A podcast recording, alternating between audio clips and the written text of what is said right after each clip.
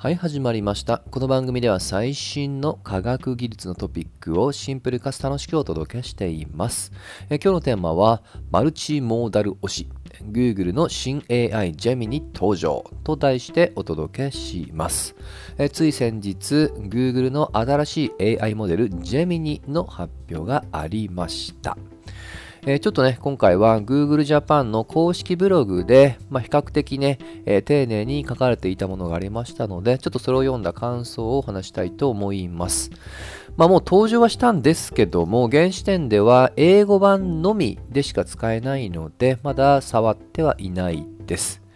えちょっとこんがらがあると思うので整理しておくと、あくまでフロント、我々ユーザーが使うサービスは BARD のままです。その裏のエンジンにあたる LLM が今回ジェミニに今切り替わりつつあるっていうね、そういった段階ですね。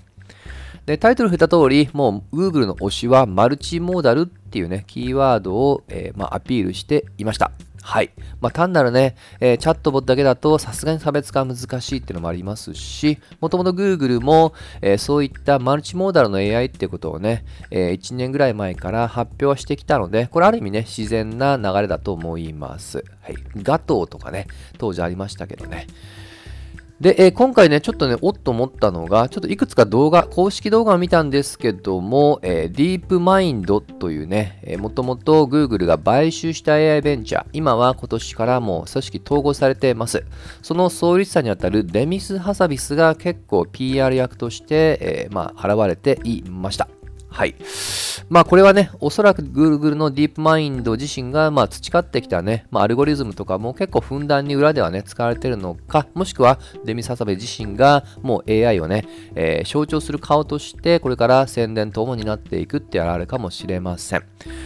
で、今回、まあ、マルチモーダルって言葉の通り、やはり多様性っていうところをアピールしています。で、結構ね、公式ブログでも既存の AI を凌駕したっていう勢いになる言葉も使ってたりします。まあ、今の時代ね、安易なことは言えないので、一応その裏付けにあたるベンチマークの比較表、当然相手は GPT-4 ですね。えーそちらとの比較も載っていて、まあ、圧倒的に、まあ、ほとんどのケースでジェミニがまあ上回ってるよってことをアピールしています。はい。まあね、なかなか音声とか文字だけで聞くと分かりにくいので、まあ、個人的におすすめは、えー Hands on with Gemini というね、えーそういったタイトルの PR 動画が公式チャンネルでアップされていますので、YouTube で見てください。まあ多分ね、4、5分ぐらいの動画なので、あのあと結構キャッチ、当然 PR なのでキャッチなので、いかにマルチモーダル、つまり、まあ音声とか、まあ画像認識とかね、まあそういった、えー多様なタスクってのをね、一つのエンジンが柔軟にさばいていく様子を感じられます。はい。個人的にね、その動画の中でゾクッとしたのが、だいたい2分35秒あたりなんですけども、えーまあ、人間がね、常に目線は、えー AI が見ているカメラなんですよね。そのカメラの中で、えーまあ、紙ボール、くしゃっとした紙ボールがあって、えその上に、え3つのコップのうちの1つをかぶせますと。まあ、そうすると AI の回答が、あ、コップの下の紙ボールを隠して私に見つけさせようとしてますねっていうね、おー、なかなか気の利いたこと言うなーっていうね、ここはちょっと個人的にはゾッとしました。まあ、それ以外にもね、ぜひね、興味持った方は、まあ、このね、5分ぐらいの動画を眺めるのが一番わかりやすいと思います。はい。で、先ほど触れた、まあ、その比較、まあ、ベンチマークとよく言われる、その比較の手法なんですけども、もう LLM は、まあ、パラメーターが大きい方がよかろうというね、スケーリング則って言われているルールってのが、まあ、初期は騒がれたんですけども、え最近ですとね、単一というよりはね、より AGI っていう汎用人工知能に向けた、まあ、多様性っていうところ、柔軟性っていうんですかね、この辺りも重視され、こうなっていくと安易にパラメータ数だと評価は難しいんですね。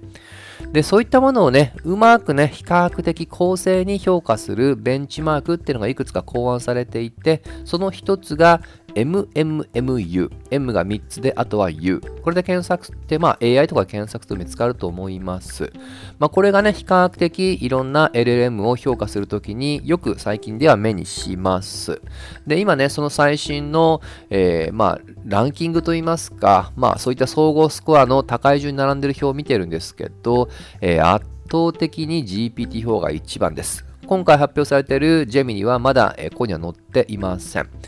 全体の得点 GPT-4 が55.7。2位が一気に下がって34。そこからもうどんぐりの背比べ、34、33、33、32っていう形で続くので、いかに GPT-4 が、えー、まあ全体感で優れているかがわかるかと思います。はい。まあ、興味持った方はこちらも MMMU とかでね、検索してみてください。